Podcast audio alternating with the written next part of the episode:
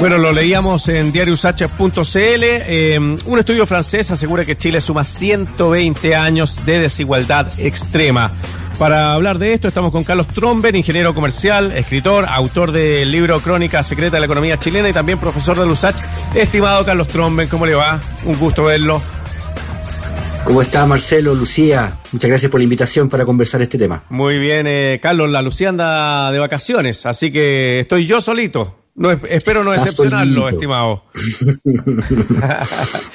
claro que no, pues querido Marcelo. Oye, Carlos, eh, interesante lo que saca esta información eh, de ya un estudio de Francia sobre la situación chilena. 120 años de desigualdad. Se habla también de, por ejemplo, que cada adulto gana 14 millones, millones de pesos aproximadamente en Chile. Son 14 mil dólares. Eh, mientras que el 50% inferior de, de, la, podríamos decir, de esta pirámide, de este triángulo, eh, recibe solo 2,8 millones. Hablamos de 270, 260 mil pesos mensuales. Y el eh, 10% superior gana casi 30 veces. Hablamos de 82,9 millones de pesos al año, o sea, algo así como 8 millones de pesos mensuales. ¿Están así tus eh, cálculos y también la investigación que has realizado? ¿Te apuntan a que la desigualdad es tan grande como la que señala este, este estudio de Francia? Mira, probablemente sí. Eh, lo interesante del estudio no solamente es la cuantificación en salario de la desigualdad, lo que a mí me llama la atención es el rango de tiempo que le asigna a esa situación, eh, más de 120 años. O sea, mm. estaríamos hablando que ellos están tomando como base el principio del siglo XX, ¿no? que coincide con el periodo de auge del salitre de este gran eh, boom de exportación salitrera de un producto clave para la economía de la época. Entonces, de alguna manera, eh, se está haciendo cargo este estudio que, en el cual participaron economistas muy destacados y expertos en desigualdad como Tomás Piketty, ¿no? de, las, de la situación que, que, lleva el país durante muchas décadas. ¿no? Eh, radicalizada esa situación en los últimos 30 con la adopción del modelo de sociedad mm, tercerizada, subsidiaria y financiarizada, también conocida como neoliberalismo. Sí, Carlos, eh, da la impresión, eh, a diferencia de lo que dices tú, que durante los últimos 30 años Chile ha crecido, la, la vida de los chilenos ha mejorado, pero tú dices que esta se ha profundizado en cuanto a la desigualdad. ¿Cómo podríamos interpretar eso? Porque todos los que nacimos en los 70 no acordamos cómo era la pobreza en Chile, cómo se vivía en Chile cuando había gente sin zapatos, los niños de verdad andaban en la calle. Eh, bueno, bueno, ¿para qué describirlo más? Si todo lo, que vivimos en esa época lo, lo, lo sufrimos. ¿Por qué en esta época sería más desigual que en esa? Claro, porque en esa época los ricos no eran tan ricos.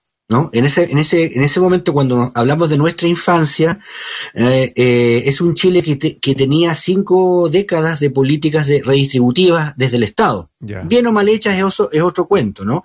Pero el Estado tenía el control de una serie de industrias muy importantes, exportadoras de servicios, de transporte, financieras, etcétera, ¿no?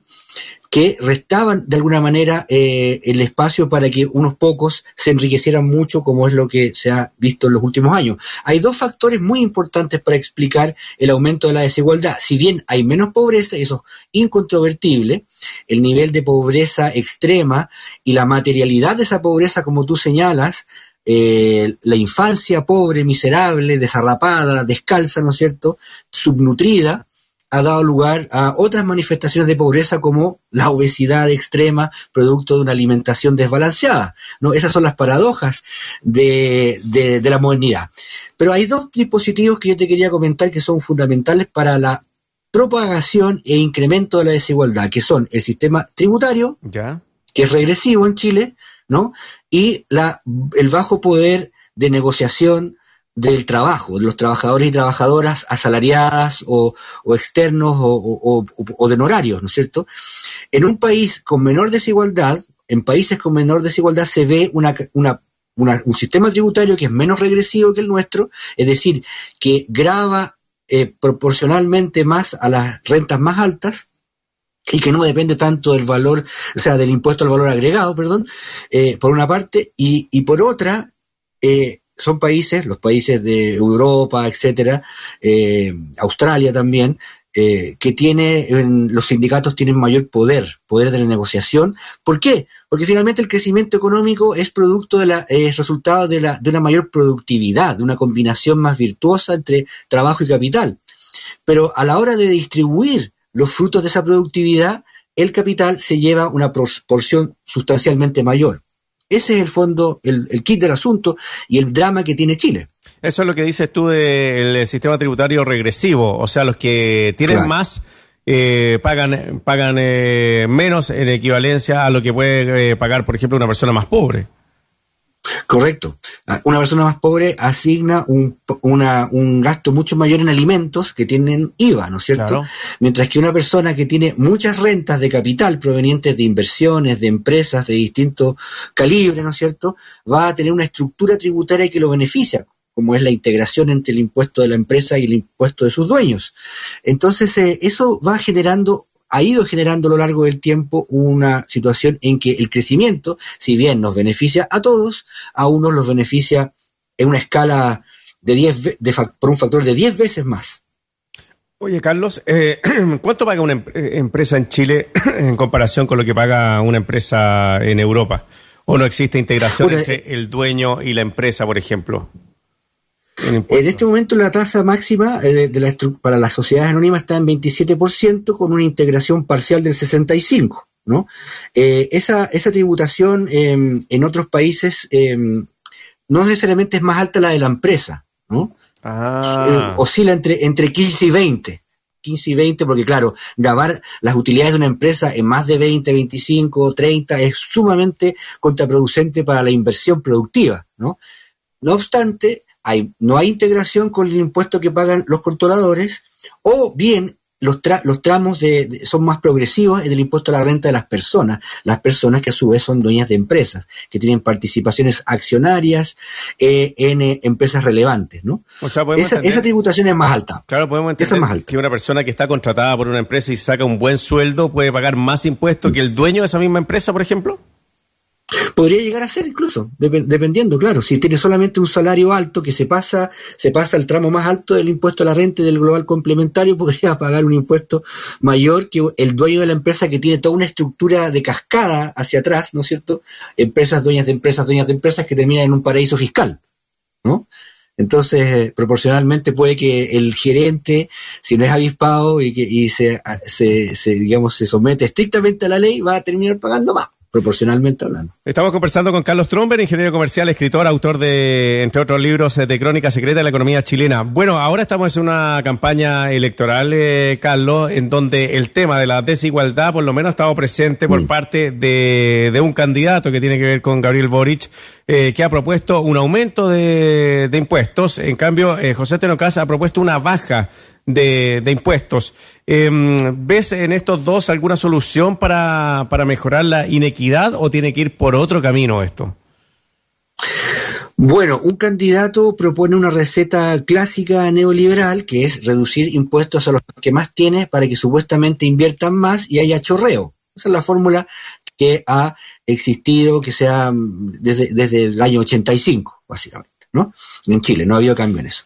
Eh, otro candidato propone una redistribución vía impuestos a las rentas más altas, ¿no? Y los detractores de, esa, de ese tipo de políticas dicen que eso va a inhibir la inversión.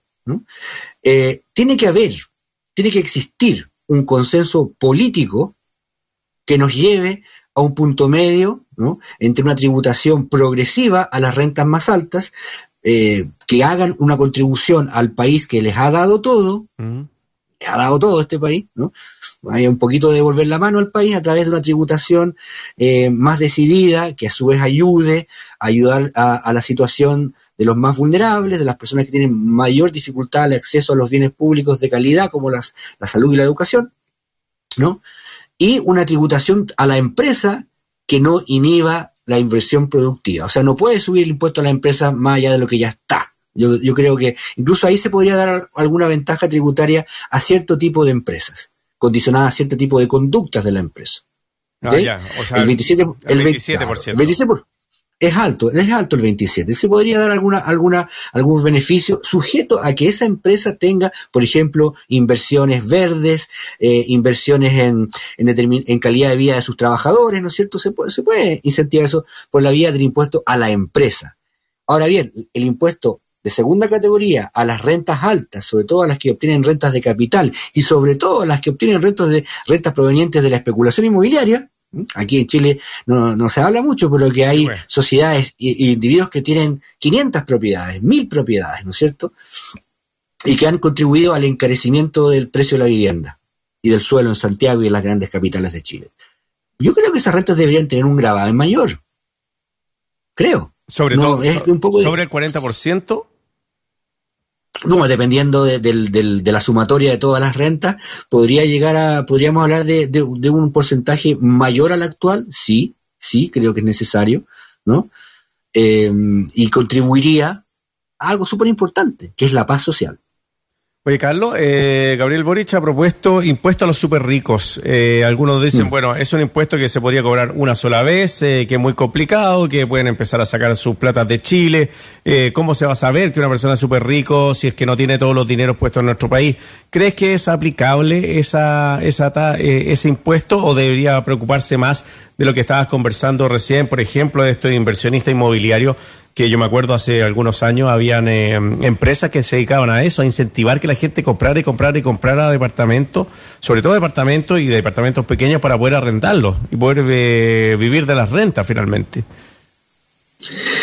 Yo creo, Marcelo, que efectivamente el impuesto a, los super ricos tiene una serie de dificultades técnicas. Estamos conversando ahí, sí, eh, que te habías pegado, pero ahora estamos bien, retomamos. El impuesto a los super ricos, dijiste. Es difícil de, cobrar y administrar. Ya. Es cierto. ¿Ya? Es cierto. Y además el impuesto a los súper ricos eh, es difícil de cobrar, como tú dices, sobre una base nacional.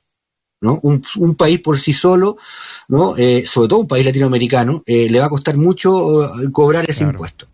Los impuestos a los súper ricos necesitan un acuerdo internacional un consenso internacional, porque la desigualdad finalmente afecta a todos los países, es un rasgo que, que, se ha mm, ensañado con las economías desde, desde, desde el principio de este siglo XXI con mucha fuerza. Entonces requiere un acuerdo internacional que permita el intercambio de información entre las autoridades tributarias, ¿no es cierto? Eh, y perseguir la evasión eh, con herramientas legales, todo aquello. Pero para un país en solitario es difícil, es verdad que es difícil, por todo lo que tú señalas, eh, cómo rastrear esta fortuna si no es con acuerdos eh, bilaterales o multilaterales con más de un país, con el que tengamos eh, actividad financiera conjunta. Es mejor lo otro, mm. es mejor lo otro. ¿Cómo se puede estimular? Sí, ¿cómo se puede estimular a que la gente quiera pagar impuestos? Porque uno conoce gente que tiene alto patrimonio y que paga su impuesto, pero no recibe nada del Estado. Bueno, aparte de mm. carretera, carabinero, qué sé yo, o, calles, pero tienen que pagar educación aparte de, lo que reciben, tienen que pagar salud aparte de lo que reciben. Eh, ¿cómo, ¿Cómo se podría incentivar para que la gente quisiera pagar el impuesto? Porque es una cuestión, me imagino que es un debate en todos los países esto. Sí, sin duda. Uno, los últimos estudios que yo he leído al menos enfatizan en dos aspectos. Uno es la teoría de juegos, ¿no? Teoría de juegos eh, se hace cargo de que eh, la, la, la, el Estado, ¿no es cierto? El Estado tiene unos intereses y unos recursos para incentivar, ¿no es cierto? Para incentivar el pago de determinados impuestos a cambio de beneficios de otra naturaleza. Claro. Eh, por otra parte, el Estado tiene una capacidad de comunicar, de aunar eh, criterios, de persuadir y de visibilizar la conveniencia de, de, que ciertas personas, ciertos grupos sociales, ciertas familias paguen más impuestos a cambio de qué? De lo más importante, que tiene un país, que es la paz social, que es, que es la, la posibilidad de que eh, encontremos un espacio de convivencia donde no se repitan situaciones como el 18 de octubre en adelante, que son estallidos sociales violentos, que tienen consecuencias, que tienen una explicación.